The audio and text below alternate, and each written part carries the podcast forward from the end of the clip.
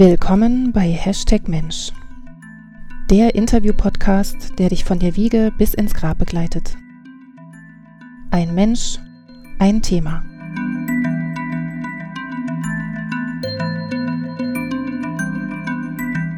Herzlich willkommen zu einer neuen Folge von Hashtag Mensch. Wie viele Menschen braucht man eigentlich für eine Geburt? Also zwei auf jeden Fall. Die werdende Mutter natürlich und die begleitende Hebamme.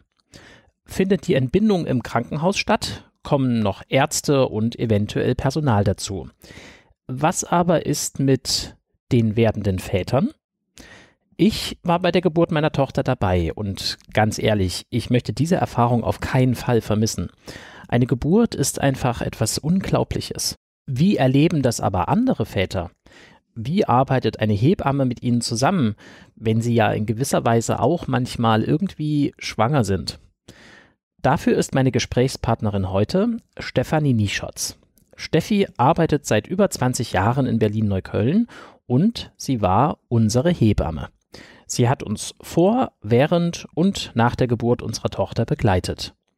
Ich spreche im Interview mit ihr über ihren beruflichen Werdegang und was es bedeutet, in der heutigen Zeit als Geburtshelferin zu arbeiten. Später gehen wir dann auf die Kernfrage dieser Folge ein, also welche Erfahrungen sie mit werdenden Vätern gemacht hat. Wir haben uns in einem gemütlichen Café getroffen, was man hier und da leider doch recht deutlich hört. Ich bitte euch, das zu entschuldigen und stellt euch einfach vor, ihr würdet mit einem warmen Latte Macchiato mit am Tisch sitzen und lauschen. Zu Beginn unseres Gesprächs wollte ich von Steffi wissen, warum sie sich dazu entschieden hatte, Hebamme zu werden und warum sie dafür nach Neukölln gekommen ist. Ich wohne seit 24 Jahren hier in Berlin, in Neukölln und äh, bin hierher gekommen eigentlich für die Hebammenausbildung. Und zur Hebammenausbildung bin ich gekommen wie die Jungfrau zum Kind, nämlich äh, durch Unzufriedenheit in meinem vorherigen Studiengang. Ich habe Lehramt studiert in Nürnberg in Bayern. Das habe ich eigentlich mehr aus Verlegenheit gemacht und habe da auf der Straße zufällig eine ehemalige Mitschülerin getroffen, die damals in Erlangen Hebamme gelernt hat. Und bin am selben Nachmittag nach Hause gelaufen äh, und habe 30 Bewerbungen geschrieben von Garmisch-Partenkirchen bis Rostock für alle Hebammenschulen und wurde genommen beim Vorstellungsgespräch, habe auf der Zugfahrt hierher meinen damaligen Freund abgesägt und war, das wusste ich nicht, damals schon schwanger von meinem jetzigen Partner, den ich aber erst vier Wochen kannte. Das heißt, ich hatte dann nach dem Vorstellungsgespräch einen neuen, neuen Beruf, eine Ausbildungsstelle, einen neuen Wohnort, einen neuen Partner und auch ein neues Leben als Mutter. Und so bin ich in die Hebammerei gestartet. Vollgas auf allen Kanälen. Wie lange ist das her? Wann war das? Ja, vor 24 Jahren. Mein Sohn, der wird jetzt 24, war schwanger, es war im Januar.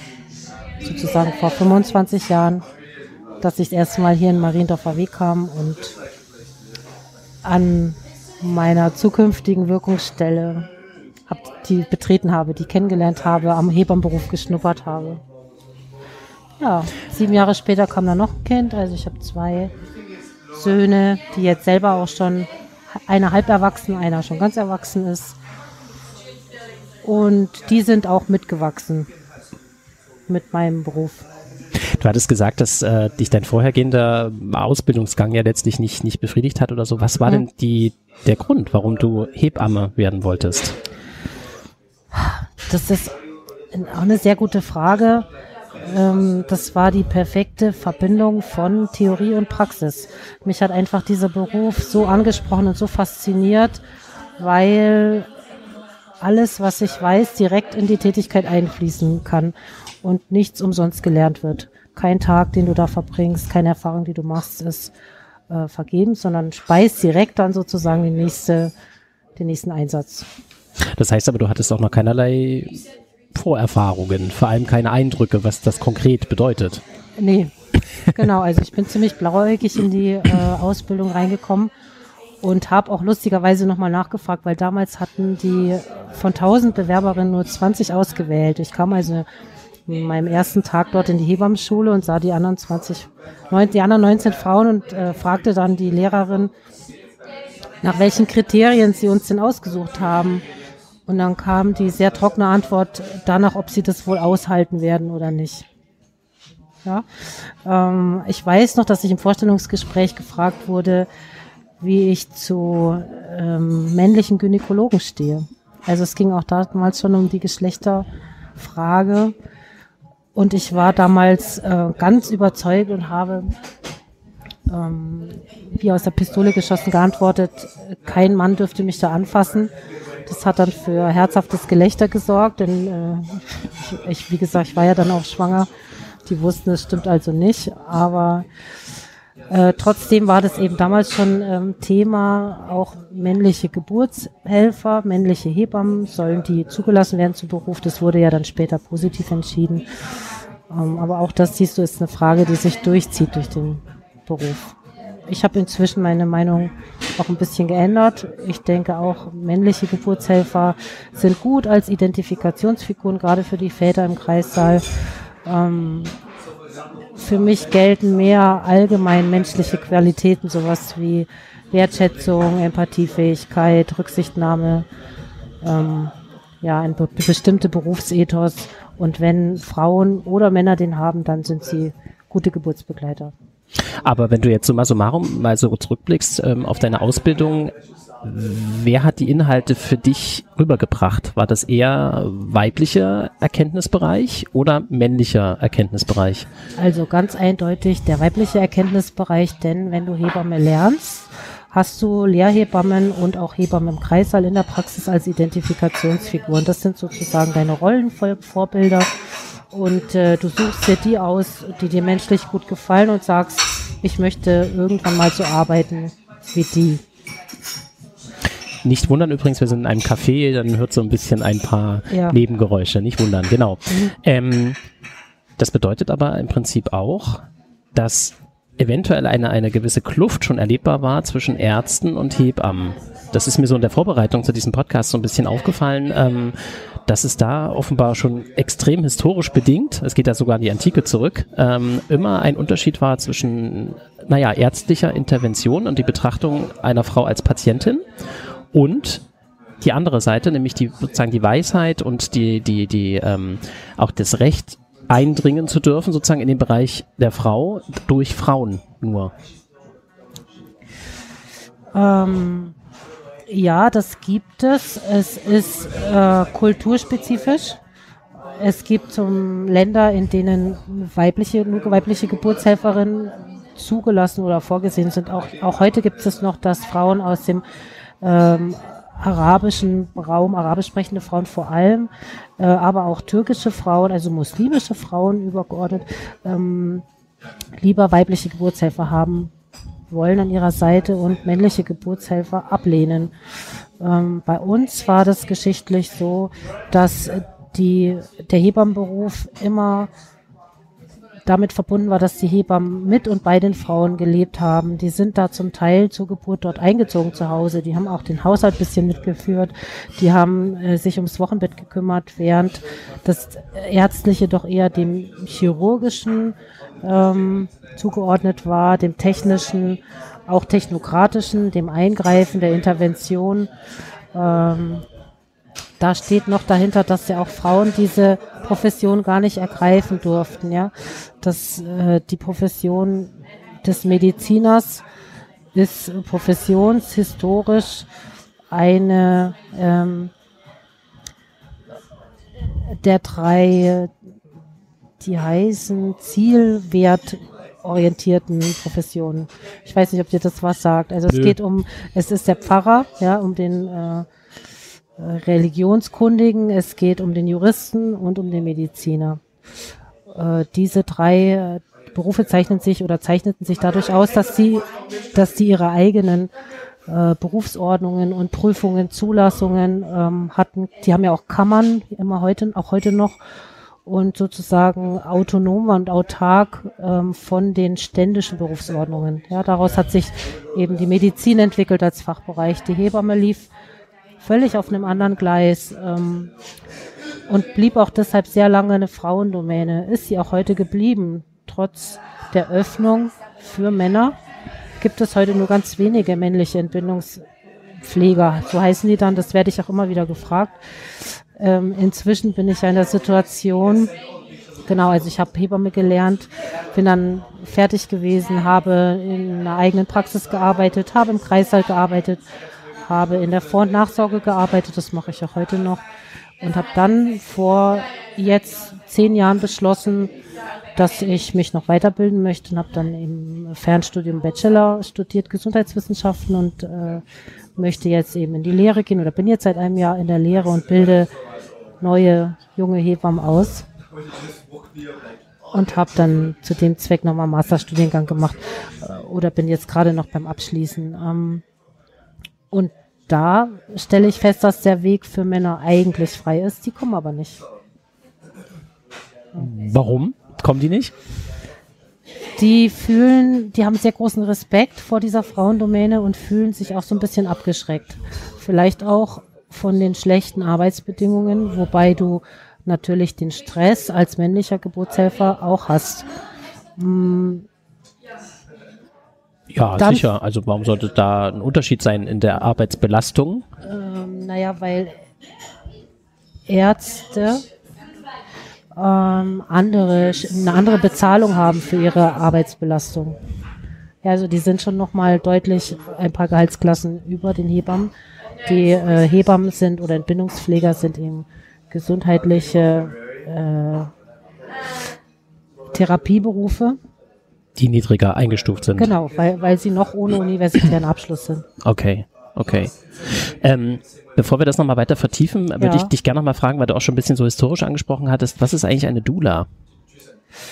Eine Dula. Die Dula, also das Wort ist ja arabisch, aber gehört habe ich das das erste Mal im Zusammenhang mit dem amerikanischen Gesundheitssystem, weil dort ähm, die Hebammen im europäischen Sinn überhaupt gar nicht vorkamen. Erst so vor ungefähr 40 Jahren in den 80ern hat äh, Ina May Gaskin, die ja auch den Nobelpreis bekommen hat für alternative Medizin, ich glaube vor zwei Jahren, ähm, die Bewegung für Hausgeburt und ähm, frauenzentrierte Geburt wieder ins Leben gerufen.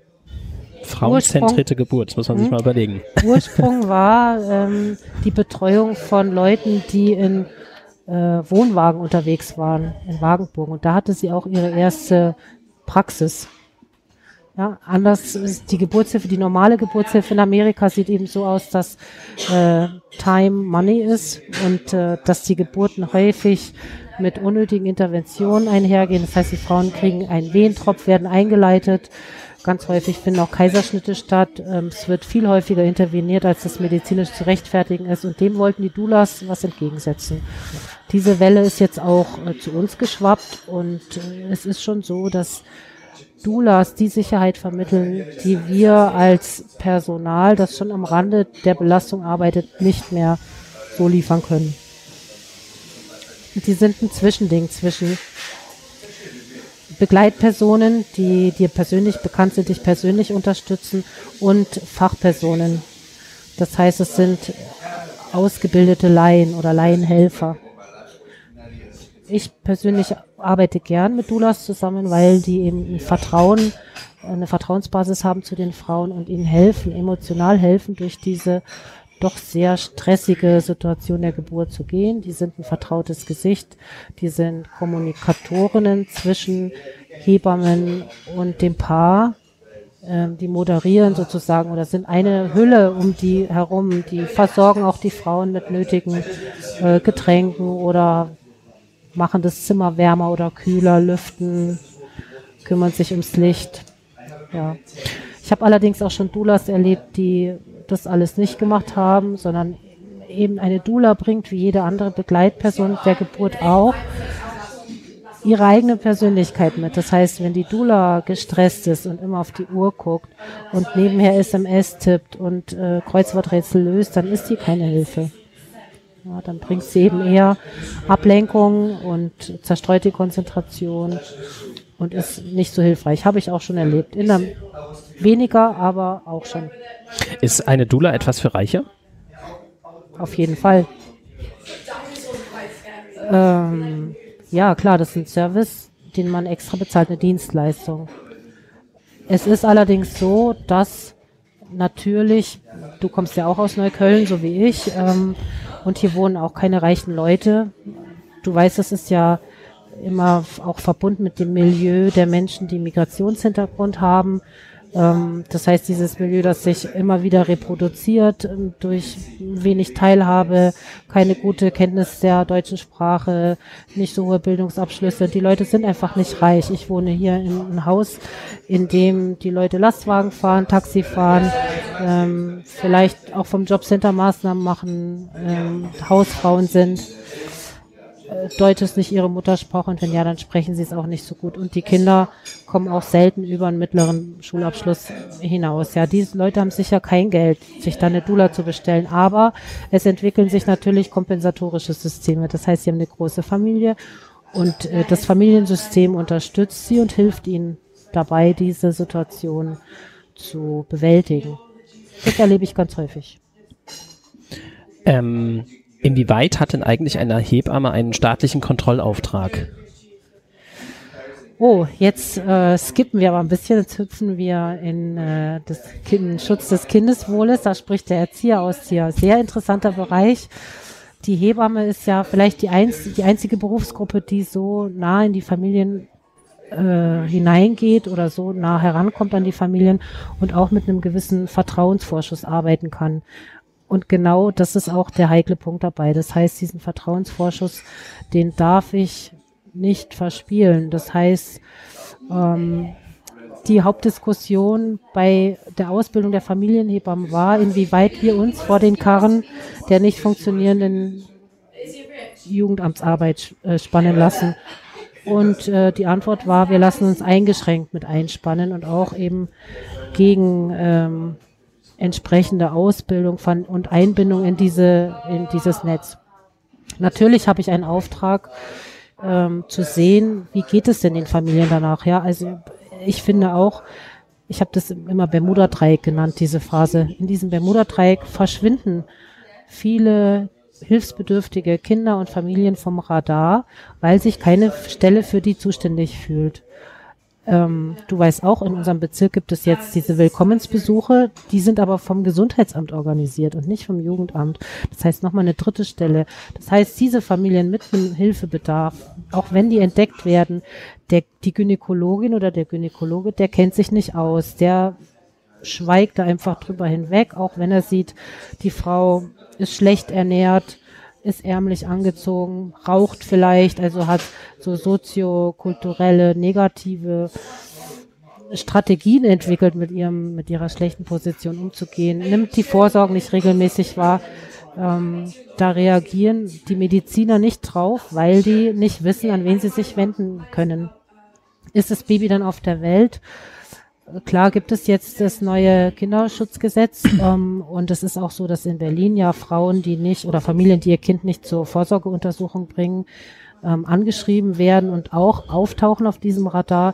Die Frage ist dann aber, welche Hilfsmöglichkeiten angeboten werden. Und ich glaube, dass eine Hebamme diese Lücke perfekt schließt, weil sie eben dort hineingeht. Das ist, sie hat eine medizinische Ausbildung, eine Hebamme kennt sich aus, sie kann und sie kann kommunizieren mit den Frauen, auch mit den Männern, mit den Vätern äh, und kennt sich, ist eben Spezialistin für die Kindsentwicklung im ersten Lebensjahr. Die perfekte äh, Berufsgruppe, um diese Lücke zu schließen. Ich denke, da können wir noch ganz viel tun und verbessern. Das heißt, im Prinzip ist sie auch Sozialarbeiterin.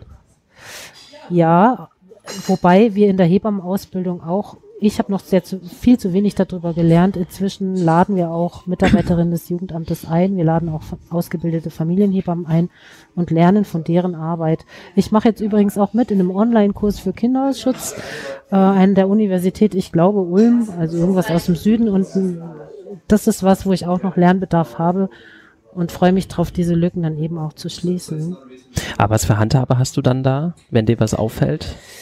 Also der, der Hebammenstandpunkt ist, dass wir nur mit Einverständnis der Frau sie an Hilfsangebote weitervermitteln. Du weißt ja auch, die gesetzliche Vorgabe ist nur bei unmittelbar drohender, ich weiß gar nicht genau, wie es genau heißt, Notlage oder Gefahr. Das heißt, wenn ein Kind wirklich am äh, Leib und Leben bedroht ist, wenn jetzt äh, ein Kind überhaupt nicht gefüttert wird, wenn es äh, unterernährt ist, wenn es sichtbar vernachlässigt ist, ähm, oder wenn jetzt dem Kind medizinische Versorgung vorenthalten wird und natürlich bei Misshandlung, klar, beim Verdacht, ähm, sollten, sollten wir schon, wir können ja jetzt inzwischen auch den Kinder- und Jugendnotdienst anrufen und uns dort informieren. Und ansonsten kann man auch die Polizei einschalten. Dann ist natürlich meine Rolle in der Familie dann vorbei. Wahrscheinlich. Also ich denke auch immer, es ist besser, ähm, das zu kommunizieren, denn die Frauen, wenn sie mich schon reinlassen, wohl wissend, was ich dann sehen werde, ähm, dann sind sie auch für mich damit einverstanden, dass ich ihnen eine Rückmeldung dazu gebe und äh, Frauen oder Familien sind oft sehr offen für Hilfsangebote. Die wissen einfach oft nicht, wie sie sich am besten helfen können. Und die saugen das auf und machen das dann eben auch. Ja. Wenn ich sehe, das läuft, dann ähm, wird keine weitere Stelle hinzugezogen. Wie kommen denn überhaupt die Frauen, die Familien zu dir? Öfters mh, hm, dadurch verschiedene Quellen. Entweder durch die Frauenärztinnen, Frauenärzte, die sagen, ähm, kümmern sie sich um eine Hebamme. Sie, das ist äh, gut für sie, vor allem bei sehr jungen Frauen oder auch bei Frauen, die viele Fragen haben, denn die sind, glaube ich, anstrengend in der äh, Praxis für die Frauenärzte. Ansonsten auch durch Nachbarschafts- Mund-zu-Mund-Propaganda, Werbung. Werden dann die Handynummern ausgetauscht und genau. dann fragt man an. Nach welchen ja. Kriterien äh, wählst du dann aus, wen du betreust und wen du nicht hm, betreust? Wohnortnähe. Also inzwischen ganz Wohnortnähe war das. Wohnortnähe, mhm. genau. Ähm, ganz stringent und konsequent alles, alle, die ich noch bequem mit dem Fahrrad erreichen kann. Inzwischen habe ich so auf ein, maximal zwei Wochenbetten pro Monat limitiert für mich. Einfach damit ich noch der, die Besuche mit genügend Zeitpuffer durchführen kann, auch jeden Tag neben den anderen Arbeitsverpflichtungen. Genau. Das äh, bringt mich nochmal dazu, wenn du jetzt einen Neuauftrag bekommst, ja. mit welcher Haltung, mit welcher Erwartung oder auch mit welcher Spannung betrittst du diese neue Wohnung, diese neue, dieses Feld der Familie? Och, da geht mir ganz viel durch den Kopf. Und äh, die geschulte Hebamme nach vielen Jahrzehnten Berufserfahrung, die sieht alles. Also du äh, betrittst so eine Wohnung und du siehst eigentlich, wie viel die verdienen, was für einen Geschmack die haben, welchen kulturellen Hintergrund die haben. Und äh, manchmal weiß ich auch schon ein bisschen, was die Hintergründe sind. Wenn die Paare aus dem medizinischen oder pädagogischen Bereich kommen, dann weiß ich, äh, die, da bin ich oft besonders gefordert. Ne? Die sind sehr kritisch, die haben auch hohe Anforderungen. Und mitunter bin ich dann auch nicht die Einzige, die da hinbestellt wird und mein Gesicht zeigen muss. Wir nennen es ja ein bisschen boshaft Hebammencasting. Aber inzwischen hat sich das umgedreht. Also es ist eher so, dass die Frauen eben Hebammen suchen. Dieses äh, Casting ist schon eine ziemlich unangenehme Situation. Das heißt, wird das offen kommuniziert? Wir Bitte? schauen mal noch, wird das ja. dann auch offen kommuniziert? Wir nee. schauen mal noch, ob, also, ob wir nee. dich wollen oder? Nee, eher nicht offen kommuniziert, sondern eher finde ich dann den Stempel der Hebamme, die schon vorher da war im Mutterpass. Ach so. Ah ja. okay. Ähm, wie hoch ist denn so die Altersspanne der werdenden Eltern, die du so hattest? 15 bis 44. Das ist beachtlich. Das ist ein ganz schönes ausschlagendes Pendel. Bei zum Beispiel einer 15-Jährigen könnte ich mir jetzt vorstellen, also erstens ist es schon dann ein großer Teil eben soziale Arbeit auch mit. Ja. Ähm, sehr großer Teil. Genau. Und aber auch noch mehrere Personen. Also ist ja sicherlich noch die eigentliche Mutter dabei. Genau. Also das sind natürlich Frauen mit besonderen Herausforderungen. Wenn du, äh, ich fange an bei den ganz jungen Frauen, bei den Teenagermüttern, hm, die haben natürlich ein ganz großes Problem mit der Schwangerschaft, die nicht geplant ist, die ihre eigene Entwicklung sehr stark beschleunigt. Ähm, die müssen jetzt Mütter sein und sind noch gar nicht bereit dazu ähm, körperliche, medizinische besondere Herausforderungen. Das heißt, der Körper ist mit der Pubertät noch kaum fertig oder noch nicht fertig und muss die Schwangerschaft bewältigen. Also man muss ganz gut aufpassen und denen auch viel Hilfe zur Selbsthilfe an die Hand geben. Und daneben müssen die eben, du weißt, kannst dich bestimmt noch erinnern, wie hoch auch der Aufwand ist an Papieren und Formularen, den man bewältigen muss. Und so eine junge Mutter, die muss dann zusätzlich noch zur Schule und so, ne? Äh, gar nicht mal die Schule. Meistens stoppen die mit der Schule und setzen ein Jahr später wieder ein, sondern es geht um äh, Unterhalt, Vaterschaftsanerkennung, ähm, Vormundschaft, ne, soll das Amt es übernehmen oder möchte die äh, Großmutter des Babys dann die Vormundschaft übernehmen mit Vor- und Nachteilen. Also es geht darum, die auch an äh, das soziale System anzubinden und auch dann mit der betreuenden ähm, Kraft des, vom Jugendamt, die dann auch eben oft mitgeht zu medizinischen Untersuchungen, sich gut mit der zu vernetzen. Ja, zu gucken, dass eben die junge Frau auch einen Geburtsvorbereitungskurs in ihrer Altersgruppe machen kann, dass sie ähm, in der Geburtsklinik gut angebunden ist, dass bekannt ist, dass sie kommt, dass sie eine liebevolle Unterstützung bekommt, dass eben die ganze, der ganze Prozess Schwangerschaft, Geburt und Wochenbett so wenig traumatisch, wie das dann noch möglich ist, ablaufen kann. Ich würde dich gerne noch fragen, was jetzt eigentlich der Unterschied ist zwischen äh, Beleghebamme ja, und einer, einer äh, Hebamme, die eben am Krankenhaus arbeitet. Möglicherweise ist das jetzt eins, ähm, aber wo ist da der Unterschied? Sehr großer Unterschied. Ähm, das berührt genau diese betriebswirtschaftliche Dimension, die du jetzt äh, auch vermehrt studierst. Das heißt, wie viel darf die Arbeit kosten und wie ist das dann geregelt? Also wer, wie ist finanziert, wer bezahlt? Das Belegsystem ist eigentlich entstanden ähm, als man geguckt hat, ab wann Geburtskliniken rentabel sind und herausgefunden hat, dass es ungefähr ab circa 500 Geburten pro Jahr der Fall ist.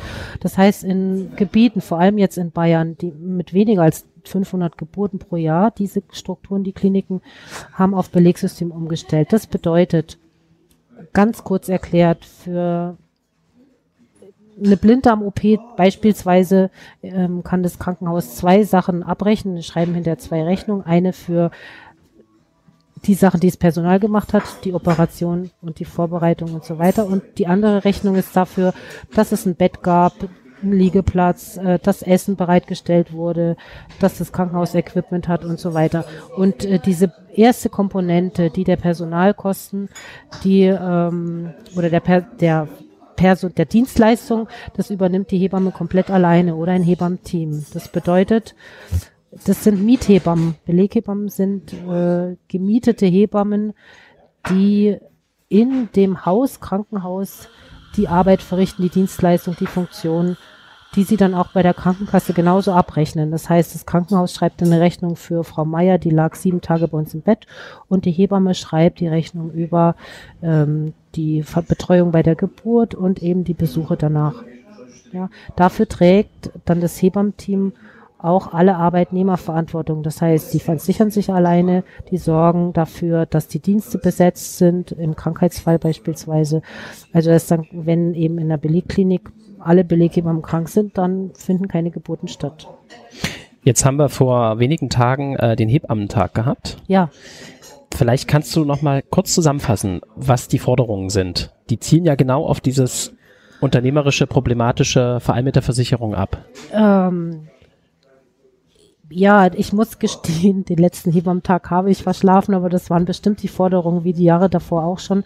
Ähm, es geht einfach darum, um eine angemessene Bezahlung, um einen angemessenen Personalschlüssel für die angestellten Hebammen und äh, es geht darum, dass ähm, die Hebammen, die eben im Belegsystem oder eben auch als Hausgeburtshebammen oder in Geburtshäusern Geburtshilfe anbieten, entlastet werden von ihrem Berufs, von dem Haftpflichtrisiko, das ihr Beruf mit sich bringt. Ja, als Beispiel in anderen Ländern wie beispielsweise in Neuseeland wird das Risiko bei einer Geburt als allgemeines Lebensrisiko eingestuft. Und da gibt es einen Fonds im jährlichen Haushalt des Landes, der ist dafür vorgesehen, ja, so wie äh, Naturkatastrophen. Ne? Denn äh, die sagen, es ist nicht okay, wenn sozusagen ein Berufsstand oder auch die, die Gynäkologen und die Hebammen das Risiko der Geburt tragen müssen, denn geboren werden müssen wir alle.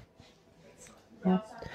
Ähm, dem entgegen steht eben das System in Deutschland, ähm, das äh, Schuld zuweist und sagt, wer ist äh, schuld. Es gibt dann eben den ganzen Bereich der Forensik.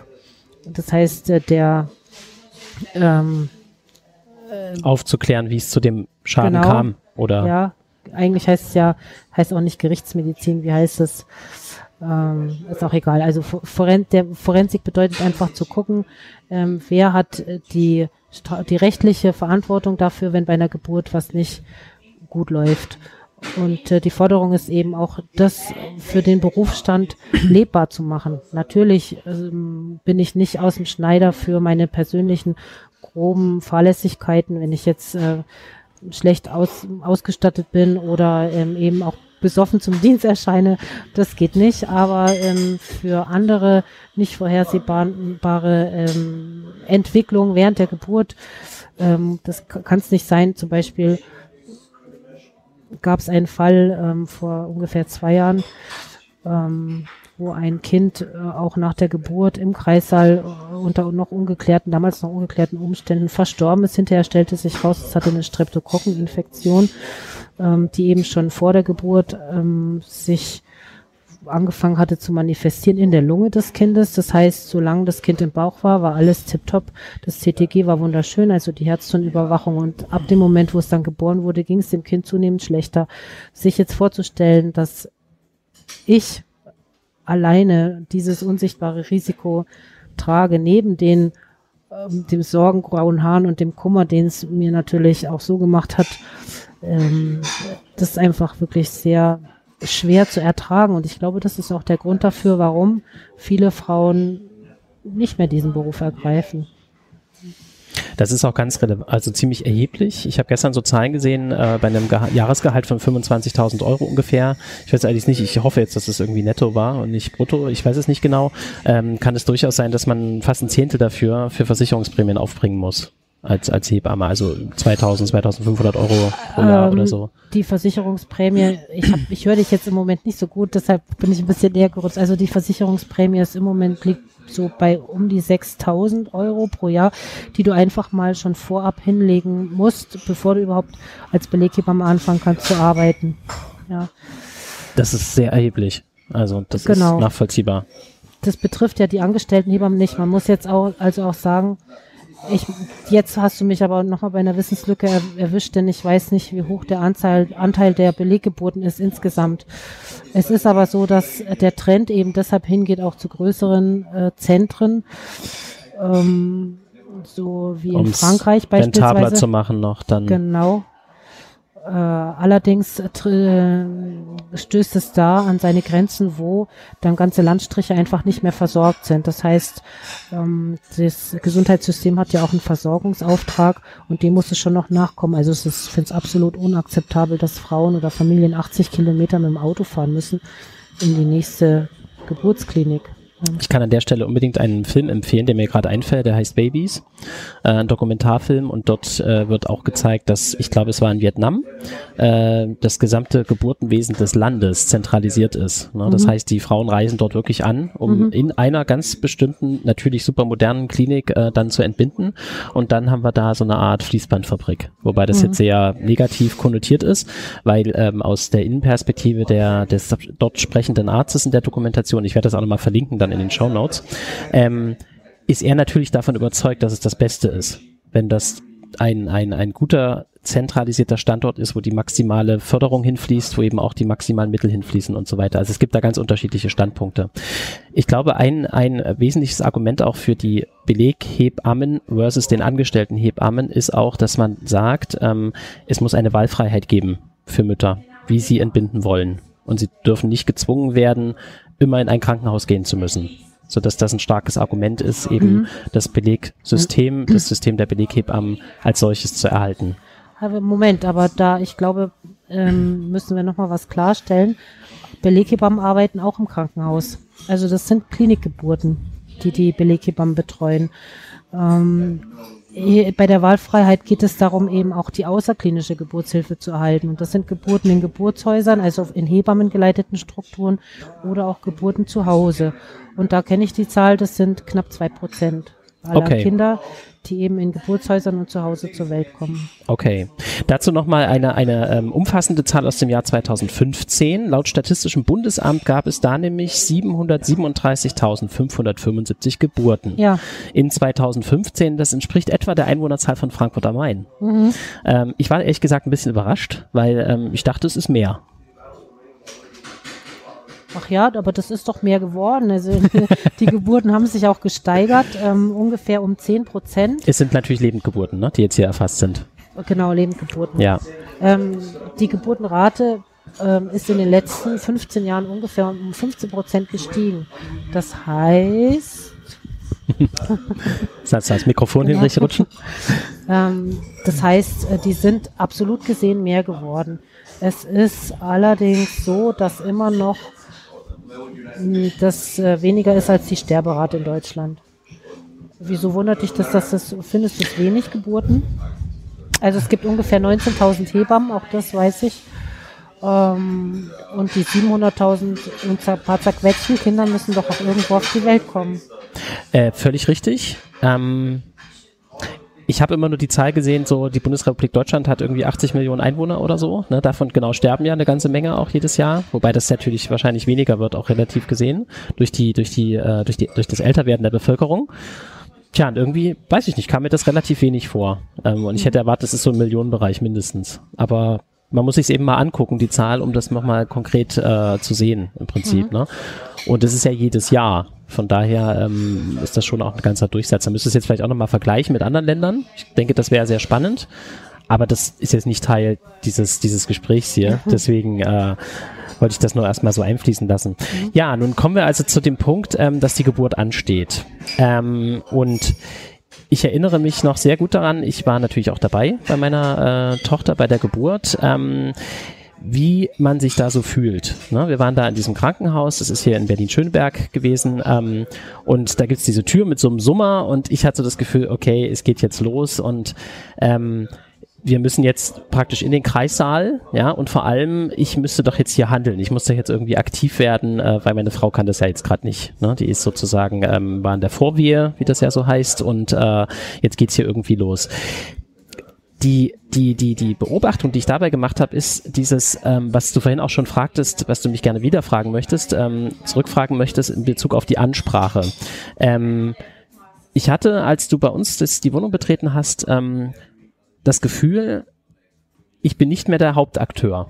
Das klingt jetzt sehr krass, aber ich habe da nochmal drüber nachgedacht, weil im Endeffekt war es tatsächlich so, dieses Erleben, weil rein, rein extern gesehen erlebe ich uns ja als gleich, als Paar und wir sind gleichberechtigt und so weiter. Mhm. Aber wenn es um, um, um Leute geht, die reinkommen sozusagen in die Familie, ähm, ist es schon so, dass es so ein Gefühl hat, naja, wie du es auch schön beschrieben hast, klar, ich komme aus der pädagogischen Richtung, das ist erstmal so ein bisschen antesten, was hat die da drauf, die will uns ja hier was sagen und so. Und du hast es sehr gut hingekriegt, ähm, da eine, eine erlebbare Grenze zu ziehen, dass nicht ich hier der Fokus bin, also ich als Vater, als Mann, sondern die Frau äh, die im Fokus steht. Ne? Und deswegen war eben meine Frage auch, ob du das ganz bewusst so machst, dass du da so eine Art ähm, Grenze auch ziehst, weil vielleicht geht's da auch ein Stück weit um, wer hat jetzt hier in dieser Situation den meisten Einfluss.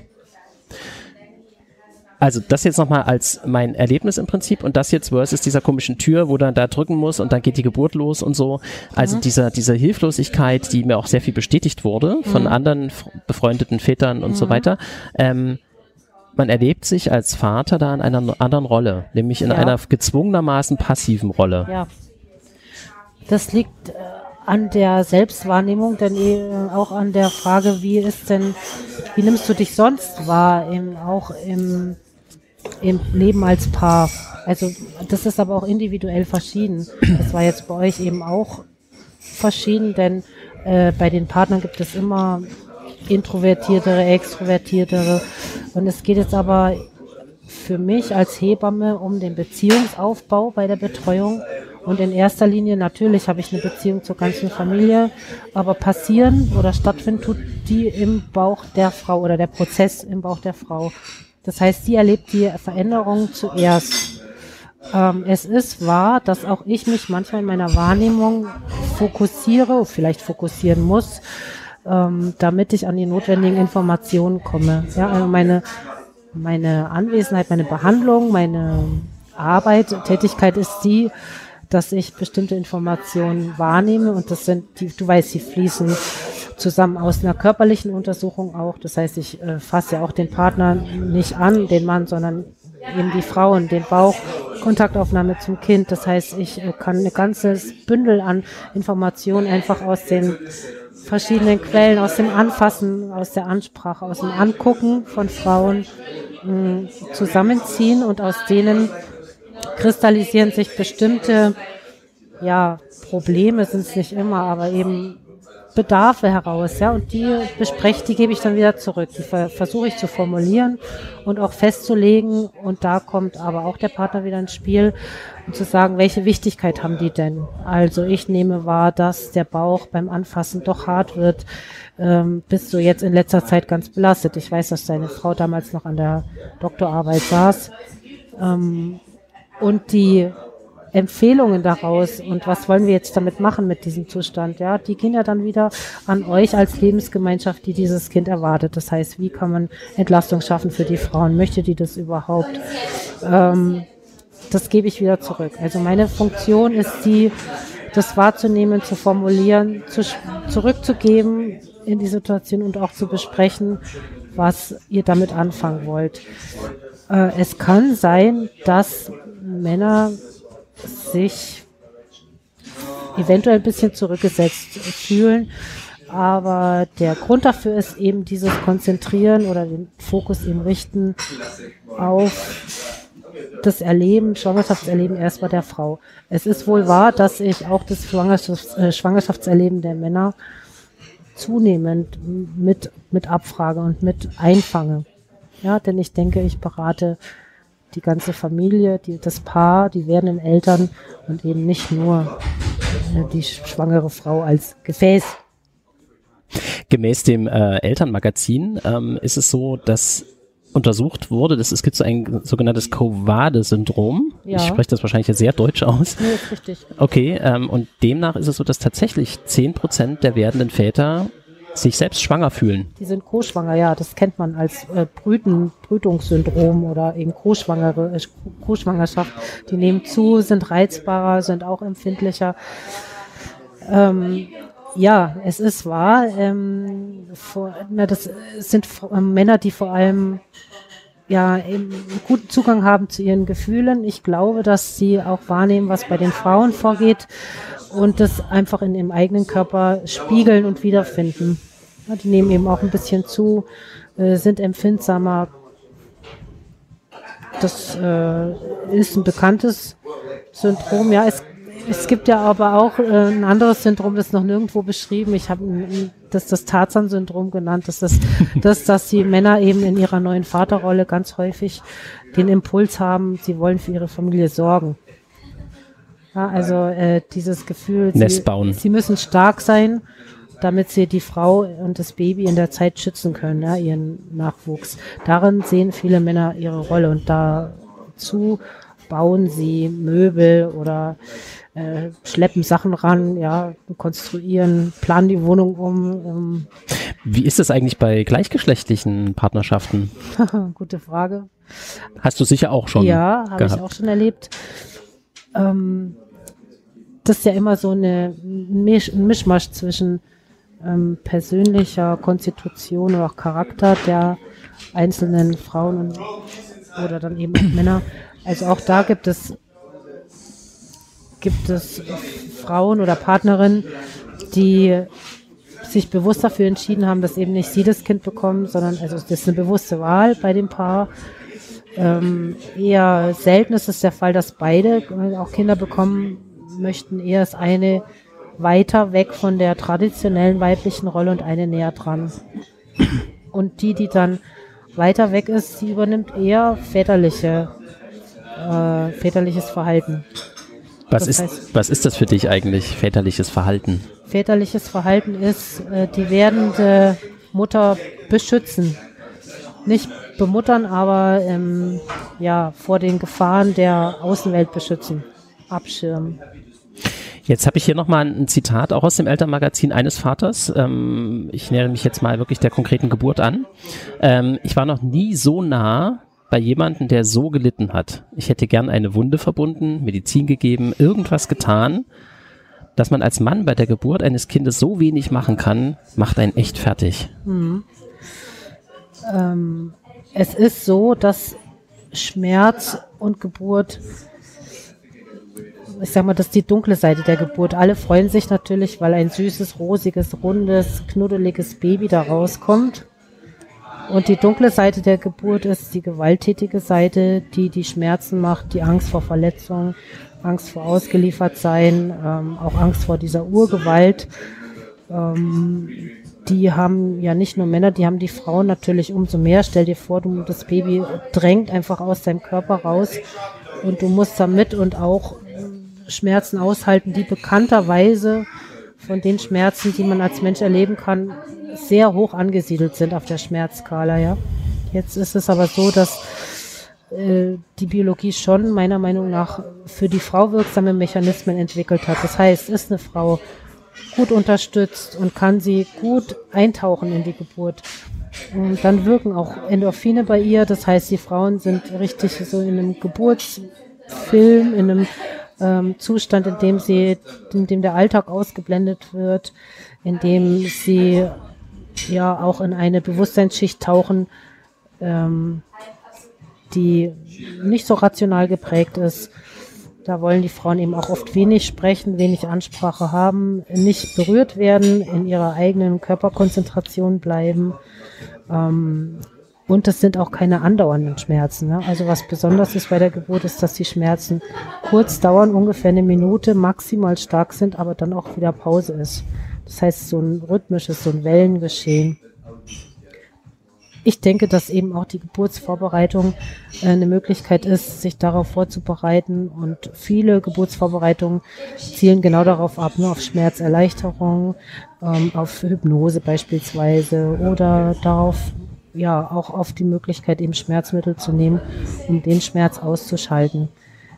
Worauf ich jetzt hinaus will letztendlich ist, dass der Schmerz, der von der Begleitperson gesehen wird, oft größer ist als der, den die Frauen wahrnehmen.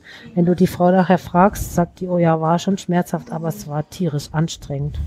Also für die ist ja die lang andauernde körperliche Anstrengung eigentlich das Krasse an der Geburt. Äh, die Schmerzen können sie eben, wenn sie gut behütet sind in der Geburt und vorausgesetzt, es ist nicht zu viel, ähm, dann können sie da gut mit umgehen. Hilfe brauchen die Frauen, die unter der Geburt sagen, ich möchte aussteigen, aber ich kann nicht. Denn die Frauen können schon auch traumatisiert werden. Was die Männer daneben erleben, ist eine Art Echo-Trauma. Ja, also du äh, erlebst es mit, ähm, siehst deine Partnerin, die du eben sonst auch aus anderen Zusammenhängen kennst, in anderen Lebenssituationen, die eigentlich vorher vielleicht noch ganz viel Mut hatte und Zuversicht, siehst du daran verzweifeln. Und Frauen gehen eben, also Hebammen sind nicht kalt und herzlos, sondern die wissen, dass Frauen durch die Geburtsphasen gehen. Und das geht von ähm, ich habe Hoffnung, ich bin stark bis hin zu äh, ach nee, jetzt reicht's aber, jetzt habe ich langsam die Schnauze voll bis hin ins Tal der Verzweiflung, ja, wo man schreit und sagt jetzt die schreien auch das Baby an und sagen, jetzt komm endlich raus. Bis dann hin, dass sie eben mit äh, ganz viel Kraft das Baby auf die Welt schieben äh, selber. Aber das ist genau auch dieser äh, auf der anderen Seite dann sehr krafterzeugende Moment, ja, wo du so was Produktives erlebst und so einen fertigen Menschen aus dir rausgebierst. Das ist vielleicht der Zauber der Geburt, dass eben der weibliche Körper sowas hervorbringen kann. Und danach sind ja die Schmerzen wie weggeblasen. Und auch das berichten mir Frauen immer wieder danach, dass sie überrascht sind, wie schlagartig das dann aufhört. Das ursprüngliche Wort Kreissaal, ja, ja das Kreisen. Kreischen. Kommt von Kreischen, ja, genau. und, und es kommt aber eigentlich aus dem Mittelalter und bedeutet genau. eben äh, Schreien, Stöhnen, Kreischen, genau. also Schmerz. Es kommt aus dem, genau. aus dem Schmerzzusammenhang. Was ist dir denn so, so untergekommen, was so mit Männern passiert, die dieser, diese, diese, diesem unglaublichen, ähm, dieser unglaublichen Situation ausgeliefert sind? Du, ähm, es kommt drauf an, wie weit der Mann in seiner persönlichen Entwicklung ist und wie weit er auch schon in diese Rolle hineingewachsen ist. Du kannst dir vielleicht vorstellen, dass ein Vater, der das erste Kind bekommt, mh, noch ganz neu ist und sich auch noch nicht so ganz sicher ist in der in seiner Rolle, die er einnehmen soll gegenüber seiner Frau, während ein Partner, der seine Frau jetzt beim zweiten und dritten Kind begleitet, ähm, vielleicht doch einfach schon weiß, äh, was seiner Frau jetzt gut tut, was sie braucht und sie auch richtig coacht. Ja, ähm, andere Männer ergreifen die Flucht. Auch die Strategie gibt's. Die gehen raus und die Frauen sind oft sehr, und das macht mich so das rührt mich richtig an, weil die Frauen sich um die Männer kümmern und sagen, ach du, wenn es dir zu viel wird, geh doch raus.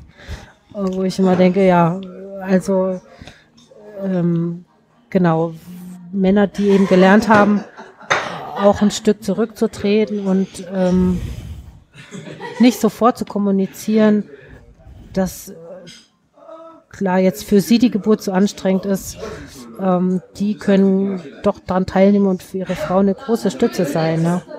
Es ist unbenommen und ich glaube auch wirklich, dass es für manche Männer traumatisierend ist, wenn sie einfach noch nicht sehr bereit sind, dafür ihre Frauen so zu sehen. Das mag zum einen sein, dieses Leiden, dass sie sagen, ich fühle mich hilflos, aber ähm, vielleicht ist das ein Trost für alle, die das hören, dass vielleicht, dass einfach nur die pure Anwesenheit oft die Frauen ähm, sehr beruhigt, ihnen Halt gibt und sie sind sozusagen der vertraute, die vertraute Insel im großen unbekannten Meer. Ähm, und es reicht oft einfach da zu sein und einfache Sachen zu machen, mit den Frauen zu atmen, einfach mal die Hand irgendwo hinzuhalten, zu sehen, äh, die Lippen sind trocken, ich gieße jetzt einfach mal was ein ich muss nicht hundertmal fragen, wie es geht. Ähm, hilfreich ist auch, sich nicht abzulenken. Äh, wenig hilfreich sind eben Väter, die ähm, dann äh, Netflix-Serien gucken im Kreissaal. Die sind zwar da, aber sind doch nicht da. Also das war zu Beginn mit den äh, Handys ausgeprägt. Ich habe gemerkt, dass sich auch da eine gewisse Kultur entwickelt und dass man heute bewusster auch Handys ausschaltet. Also bis vor wenigen Jahren war das noch eine Plage. Das hat also gebimmelt und gepiepst und ge, äh, gefiebt im Kreissaal, dass es eine wahre Freude war. Und ähm, das kann schon so einen Prozess sehr unterbrechen, weil die Frau aus ihrer aus ihrem Versunkensein rausgerissen wird. Ja, und dann wird sie gefragt, hast du eigentlich die Nummer von Tante Annette auf dem Handy? Und dann muss sie irgendwie zwischen einer Wehe und der nächsten sagen, äh, nee, glaub nicht, äh, guck mal im rosa Heft und dann sucht er nach, äh, in der Tasche und dann findet er natürlich das Heft und sagt, Schatz, wo ist denn das Heft, während die nächste Wehe schon kommt. Also ähm, das ist, kannst dir vorstellen, keine gute Unterstützung, ja. Ich habe dazu einen Freund von mir meinte, nachdem er oder während der Geburt seines dritten Kindes, äh, er hatte dann den Bogen raus, ja. in die Ecke gesetzt und Klappe halten. Ja. So hat er mir das gesagt. Mhm. Ähm, ich denke auch, dass es da eine ganz klare Sensibilität auch braucht ne, in dem Moment. Ähm, ich habe da so Geschichten gehört und auch gelesen, dass es wohl Väter gibt, die dann da ein Stativ aufbauen und das filmen. Ist dir sowas schon mal untergekommen? Ja, also als äh, die Zeit der Camcoder kam, noch, noch öfter mit dem Handy, das äh, wissen die auch schon, dass es sozusagen zum Benimmcode gehört, nicht auf irgendwelche Körperöffnungen drauf zu halten, ähm, außer die Frauen wünschen das explizit. Es gibt ja auch Frauen, die das einfach äh, möchten, worauf ich schon mehrmals ein bisschen bösartig gefragt habe, wann sie das dann, dann angucken wollen, mal beim Kaffeeklatsch am Sonntagnachmittag oder wann will man denn mal so äh, den Blick auf die Vagina nochmal abspielen zum Kindergeburtstag dann. Also ich kann mir eben keine Gelegenheit vorstellen, äh, bei dem man das dann nochmal sieht. Aber ich habe gelernt, es ist eine Art, Distanz herzustellen. Wenn du einen Apparat davor hältst, ähm, wird es auch handhabbar und man selber zieht sich raus. Also musst nicht mehr selber direkt hingucken, nicht mehr selber direkt hinfassen, nicht mehr selber mit dabei sein, sondern du siehst es abgebildet. Ja, und manche brauchen das auch als Schutz, aber dann ist es schon besser, das anzusprechen, also lieber ansprechen, anstatt verurteilen in der Situation. Ja, das ist eben auch eine Aufgabe der Hebammen, die, die Geburtsleitung oder auch Moderation, ja, die Bedürfnisse der einzelnen Teilnehmenden dann zu erkennen. Und auch da kannst du Mann und Frau nicht trennen. Ja, also beide Bedürfnisse gehören damit dazu. Zu diesem Thema habe ich mal einen unglaublich brutalen Begriff gehört. Mhm. Ähm, an der Front. Sag an der mal. Front zu sein, habe ah, ich ja. einen unglaublich brutalen Begriff gehört und ich denke, dass äh, würde ich gerne noch mal kurz ansprechen in Bezug auf den direkten Blick, wie du gerade gesagt hast, auf die Vagina, auf den Geburtskanal. Ähm, auch da wieder im Gespräch mit dem äh, befreundeten Vater, er hätte sich gewünscht, dass das in der Vorbereitung, ähm, im, Berufs-, in, in, im, im Vorbereitungskurs ähm, besprochen wird. Man sollte sich schon im Klaren darüber sein, was man genau sehen möchte und was nicht. Ja, machst du beim Sex das Licht aus?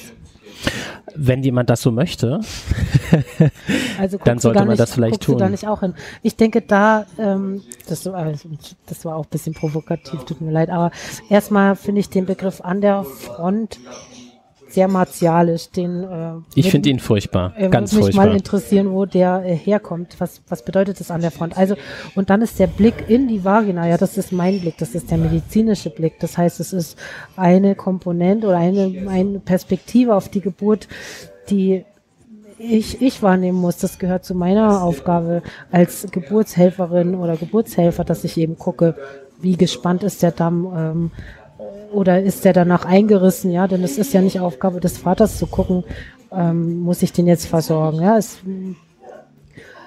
natürlich gibt es äh, Väter, die sind dann auch interessiert oder können nicht weggucken und äh, natürlich kann man auch, sind das, das sind starke Bilder, ne? Ähm, und auch aus dem Grund sage ich, es ist aber anders, äh, das zu sehen von außen, als die, als zum Beispiel für die Frau, die es selber tut. Ja? Ähm, oft wollen auch die Frauen nicht mal mit dem Spiegel gucken und dieses äußere Bild nicht mit dem inneren Gefühl zusammenbringen. Weil, wie gesagt, das innere Gefühl ist sehr stark, dass du eben einen kleinen Körper aus deinem Körper rauspressen kannst. Und auch wenn du denkst vorher, das ist schlichtweg unmöglich, dass aus so einem kleinen Loch ein ganzer Kopf rauskommt, doch, das ist möglich. Und ist auch faszinierend und das eben, das ist eben auch das Wunder. Ähm, das spiegelt meiner Meinung nach aber auch wieder, dass Männer eben bereit sein sollten, ähm, ein anderes Bild auf ihre, von ihrer Frau auch zu haben, als nur das äh, der Sexualpartnerin.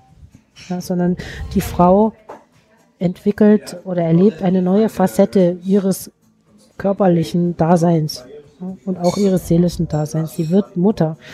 Und ähm, als Vater wirst du auch Vater dabei. Du hast kein, kein körperliches Zeichen, aber an deiner Frau gerade drückt sich das aus, da passiert es. Ja. Und ich glaube, dass Männer, die eben noch nicht so viel vorgearbeitet haben an dieser neuen Facette, dass die jetzt da gerade entsteht, die haben eher Schwierigkeiten damit, das zu sehen. Das sind auch Männer, also ganz krass hatte ich mal einen Mann, dessen Frau sehr unglücklich war, der fand den dicken Bauch eklig. Der hat gesagt, er fasst ihn nicht gerne an. Er findet es komisch, dass da ein Baby drin ist. Ich verstehe dieses Gefühl der Befremdung. Trotzdem zeigt es mir, dass der Vater eben noch einen sehr weiten Weg hat, äh, seiner Frau da auch nahe zu kommen oder das zusammen mit ihr zu erleben, ja? dass sich eben eine neue Dimension in deinem Menschsein gerade abspielt. Ich ähm, möchte an der Stelle nochmal so eine, so eine ähm, Statistik von der Hebakademie in Hebammenakademie in Linz äh, äh, ja. zitieren. Äh, die kam nämlich zu dem Schluss, dass 75 Prozent der begleitenden Väter sehr zufrieden waren mit mhm. der Geburt und das auf jeden Fall auch wiederholen würden, ihre Anwesenheit. Aber eben auch 10 bis 25 Prozent die Geburt schrecklich bis belastend, also traumatisierend fanden. Und ich denke, das wird das so ein bisschen ähm, auch, und, also nochmal mit, mit unterstützen, was du auch gerade gesagt hast, ähm, dass es tatsächlich eben auch davon ankommt, mit, mit welchem Reifegrad ein Vater da reingeht mit, ne, in, in die Geburt. Natürlich auch, wie sie verläuft, klar. Aber ähm, das ist schon eine Grundbedingung dafür, ähm, wie man sowas auch verarbeitet für sich ne? und auch neues, neue Sichtweisen wahrsten Sinne des Wortes auch zulassen kann hm. in dem Moment. Wie reagieren denn Männer auf Neugeborene? Die sind entzückt die sind natürlich sofort verliebt und äh, sind ganz fasziniert von dem kleinen Wesen und äh, äh, manchmal haben sie ein bisschen Berührungsängste und finden das Baby äh, zerbrechlich und sagen, wie klein ist das denn? Und es sind auf der anderen Seite fasziniert davon, wie perfekt und wie ganz sie schon sind. Ja. Ein türkischer Vater war ganz süß, der hat gesagt, also ich sage ja im Wochenbett auch immer, beide Eltern sollen das Baby eben handeln können, hochnehmen können, wickeln können, baden können. Deshalb sollen es auch immer beide machen, Mutter und Vater. Auch der Vater soll auf einer körperlichen Ebene mit seinem Kind umgehen können, lernen. Und der türkische Vater meinte zu mir, nee, Stefanie, das Kind muss erst ein bisschen mehr handgreiflich werden. äh, also er wollte das äh, weil das so Jetzt klein nicht, ist. Genau, er wollte das robuster haben. Ja, das ist überhaupt nochmal spannend, ähm, inwieweit kulturelle Unterschiede bei der Geburt eine Rolle spielen. Du hattest schon so ein bisschen angedeutet. Ja, also. Auch bezogen klar, jetzt je, eben auf anwesende Väter. Genau, je paternalistischer sozusagen die Herkunftsgesellschaft, umso mehr ist Geburt Frauensache. Also man kann es schon auf diese ganz einfache Formel bringen. Wobei es so ist, dass die ähm, Menschen, die hier in zweiter und dritter Generation sind. Für mich sind es Berliner mit einem türkischen oder arabischen oder chinesischen oder englischen oder was auch immer für einen Nachnamen. Ähm, die haben, sind moderner in ihren Auffassungen und die kommen ganz selbstverständlich auch mit zur Geburt. Ja. Im Verhältnis jetzt zur, zur ersten Generation Genau. zum Beispiel. Ja. Genau. Wobei die wahrscheinlich bald auch alle schon Großväter sind. Und Genau, die erste Generation, das ist die Generation der heutigen Großväter und die modernen Väter sind jetzt sozusagen die Enkelkinder schon bald der ersten, äh, genau, der ersten Migranten, damals noch Gastarbeiter. Ähm, die haben, sind natürlich auch hier geboren, aufgewachsen, sozialisiert und ähm, bringen das alles auch mit. Das würde aber jetzt implizieren, dass, ähm, naja, hier Berliner in Berlin, äh, naja, sag mal ruhig, deutsche, deutsche Väter oder deutsche Familien noch nie damit ein Problem hatten. Das kann ich mir gar nicht vorstellen. Mit zur Geburt zu kommen, Ja. meinst du? Ja, also es ist natürlich schon so, dass auch die gesellschaftliche Entwicklung ähm, dem Rechnung getragen hat und dass dieses Väter mit in den Kreissaal, ich denke auch eine Frucht der ähm, ganzen Bewegung, also eigentlich kannst du sagen, ab den 70ern eine emanzipatorische Bewegung, eine Bewegung, in der man alte Erziehungsideale auch auf den Kopf gestellt hat, eine Zeit, in der erste Kinderläden äh, gegründet wurden, eine Zeit, in der alternative Gebärformen ähm, ausprobiert wurden, eine Zeit, in der man in WGs lebte, dann auf einmal, das hat alles äh, dieses traditionelle, die Kleinfamilie, Vater, Mutter und dann die Kinder umgekrempelt und äh, damit wurden natürlich auch die Rollen neu definiert und gleichzeitig haben sich aber für Männer auch Türen geöffnet. Das heißt, äh, es stellt sich dann äh, die Frage, wie viel will ich denn damit reingeben? Wie präsent möchte ich denn sein? Ähm, wann soll denn meine Beziehung zum Kind anfangen? Und ich glaube mir, dass eben, ich glaube, dass die Väter früher, die außen vor gehalten wurden, weil man eben als Vater nicht mitkam zur Geburt, darüber nicht immer glücklich waren. Ich glaube, dass es von, von jeher doch das Bedürfnis war der Väter, ihre Partnerin zu begleiten und nah dabei zu sein. Ja. Aber umgedreht sicherlich auch, dass Ja. Frauen zum Beispiel nicht wollten oder wollen. Das Ah. gibt sicher immer noch, dass der Ähm. Mann, der Vater mit in den Kreissaal kommt. Du, das gibt's eigentlich eher selten. Und nur dann, wenn ein äh, valider Ersatz dann vorhanden ist, ja, oder Frauen, die sich ähm, schämen auch noch für ihren Partner. Also inwieweit dann eine Partnerschaft äh, auf Augenhöhe stattfindet, das mag ich jetzt dann gar nicht beurteilen in der Situation. Aber ich weiß, dass durchaus früher als Frauen allein in den Kreißsaal gehen mussten, die sich schon sehr alleingelassen gefühlt haben, oft wenig betreut und ausgeliefert gefühlt haben und dass der vertraute Partner eben schon der Garant ist dafür, dass man ja eine Hand zum Festhalten hat und auch jemanden, vor dem man eben keine ähm, Scham hat, wenn mal die Unterhose ausgezogen wird. Ja. Einfach eine vertraute Person. Das ist jetzt die positive Sichtweise. Ja. Aus der, aus der eher anderen Sichtweise könnte man ja auch sagen, es entsteht auch ein Druck für Väter, das zu leisten. Mm, Ja, aber warum sollen die nicht auch ein bisschen Druck mittragen, aushalten? Ich meine, die Frau muss es auch leisten, die hat keine Wahl. Ne? Und auch da, also es gibt ja den interessanten Aspekt des Wunschkaiserschnittes, der kam jetzt hier gar nicht vor, aber es gibt eben auch für Frauen verschiedene Strategien, mit der nahenden Geburt umzugehen. Und es gibt schon durchaus Frauen, die auch sagen, ich kann und will mich dem nicht stellen. Ich, ne, und äh, so wie ein Mann, der dann den Kreißsaal verlässt, sagt die Frau, ich möchte eine Vollnarkose und einen Kaiserschnitt. Damit umgehen sie die Geburt. Dann sind sie zwar äh, biologisch Mütter, aber haben eben waren keine Gebärenden und haben das haben sich das erspart. Ja, sind diesen Weg nicht gegangen. Okay, also auch da Kompensationsmechanismen äh, Strategie oder Strategien, genau. Mit dieser ähm, doch mit diesem Kontrollverlust umzugehen bei der Mhm. Geburt. Mhm. Ja. Nochmal ganz kurz zurück in den Ja. Kreissaal. Ähm, kompensieren Väter eventuell personell bedingte Mängel bei der Geburt? Ja, das habe ich ja vorhin auch schon gesagt. Klar, wenn eine Frau ganz alleine da ist, ohne äh, Partner, ganz allein auch ohne Dula, ohne äh, Begleitperson, mh, dann sind sie schon sehr alleingelassen, dann klingeln sie natürlich auch häufiger und klar, wenn der Mann mit dann dabei ist, der macht ganz viel, der übersetzt auch, der ähm, holt was zu trinken, der organisiert was zu essen, der trägt die Koffer, der kümmert sich um darum, wo, wo das Zimmer ist, wo das Bett ist. Der massiert seine Frau, der macht ganz viel, ja. Also er äh, ganz vielfältige Aufgaben. Ist ein richtiger Coach dieses ganzen Geburtsprozesses ja, und sorgt dafür, ähm, dass eben seine Frau mit den organisatorischen, mit dem ganzen drumherum wenig zu tun hat. Das übernimmt er. Dann habe ich noch eine finde ich, sehr biologistische Fragestellung. Ja. Ich habe auch eine ganze Weile überlegt, ob ich die reinnehme, aber ich fand ja. die Fragestellung so interessant, weil ich auf die selbst nie gekommen wäre. Es hat ein mhm. Freund von mir hat gesagt, mhm. das sollte ich doch mal fragen. Denkst du, dass Frauen ein Stück weit ihres eigenen Körpers einbüßen oder abgeben durch die Geburt? Ein Stück weit. Ja, also durch diese, diese, also im Sinne von Altern. Ähm, ja, und klar. daraus sich ein gewisses Recht ableitet für Frauen, zum Beispiel in Fragen der Kindererziehung überhaupt äh, im Umgang mit Kindern so eine Art Vorrecht haben, so eine Art Naturvorrecht. Hm. Meinst Sie haben dafür gelitten und jetzt? Ja, so könnte man es auch sagen. Haben dafür bezahlt und jetzt haben sie sozusagen mehr Recht darauf ähm, oder mehr Gewicht in der Elternschaft.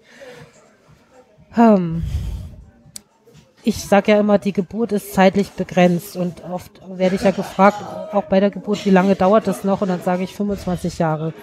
Und äh, da, also gerechnet auf die 25 Jahre mal 365 Tage sind die ein, zwei Tage der Geburt ein kleiner Teil, ein kleiner, kleiner Teil. Du weißt, was ich meine. Ich denke, Elternschaft umfasst viel mehr als nur das, nur das Gebären. Das Gebären ist sozusagen der Urknall und dann beginnt aber das ganze Leben und dafür bist du natürlich stehst du genauso als Vater wie als Mutter mit deinen mit schlaflosen Nächten, also ne, mit äh, aufgeschobenen Bedürfnissen eigenen, mit äh, darin, dass eben das Wohl oder die Bedürfnisse deines Kindes erstmal eine Zeit lang im Vordergrund stehen. Ne, dass man gemeinsam an dem Strick zieht, nämlich das Kind äh, gut aufwachsen zu lassen. Ja, für eine Frau ist natürlich, sage ich mal, der körperliche Preis in der Schwangerschaft spürbarer.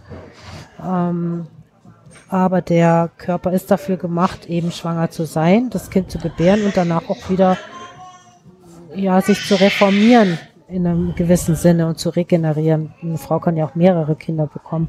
Und wie gesagt, dafür bekommt sie ja auch dieses äh, sehr kraftvolle Gefühl, dass du eben so was Tolles aus dir hervorbringen kannst. Ja, natürlich kostet eine Geburt, aber Altern ist demokratisch, das tun wir alle. Also die Falten kommen mit und ohne Kinder. Und dass sich daraus ein bestimmtes Vorrecht ableitet, wenn nein für mich, wenn der Vater vorher und nachher einfach auch präsent ist. Ne? Du weißt, ähm, dass eben die Herausforderungen der Vaterrolle nicht nur die sind, bei der Geburt mit die Stange zu halten, sondern es geht darum, auch sich selber mit reinzuwerfen in diesen ganzen Prozess, sich selber in Frage zu stellen, eigene Werte und Haltung und Normen zu entwickeln, ähm, zu überlegen zusammen mit der Partnerin, wie will ich, wozu will ich mein Kind erziehen, ähm, welche Werte soll das Kind dann haben, wie kann ich es unterstützen. Ich denke, damit hat man schon ganz schön viel geleistet. Beide, Mutter und Vater. Also dann sehe ich den Input, du nix die ganze Zeit. ich möchte ich sowas von zustimmen, weil ja, das so schön formuliert ja, ist. Ich sehe einfach den, den Input oder das, was beide reintun, Mutter und Vater, als absolut gleichwertig an. Ne? Genau. Dann komme ich zu meiner letzten Frage, ja. nämlich was dich bei deiner Arbeit glücklich macht. Oh, das fand ich ja die allerschwerste Frage. Ich habe diese Frage heute mit meinen Kollegen ein bisschen besprochen. Und zuerst haben die auch gesagt, oh, das ist ja eine schöne Frage. Und dann wusste niemand eine Antwort darauf. und ähm, für mich, ich bin glücklich, wenn ich die Hebammerei wirklich als inzwischen als Kunst ausüben kann. Ja, also ich bin glücklich, wenn meine ganze Erfahrung da hineinfließen kann, dass eine Frau und ihr Mann dazu ähm, die Geburt so erleben können, wie sie selber das wollen. Also je mehr ich imstande bin, die Frau so wahrzunehmen, wie sie selber möchte, oder das auch aus ihr rauszukitzeln und aus dem Mann und ihnen nicht meine eigenen Vorstellungen überzustülpen, ja, sondern mich selber rauszunehmen, mich zur Verfügung zu stellen, aber mich selber möglichst weit rauszunehmen, um dann diesen ganzen Prozess des Geschehen gut ablaufen zu lassen. Und äh, also wenn die Frau nachher sagt, ich bin stolz auf mich, das macht mich glücklich. Liebe Steffi, ich danke dir ganz, ganz herzlich für dieses Interview. Ja.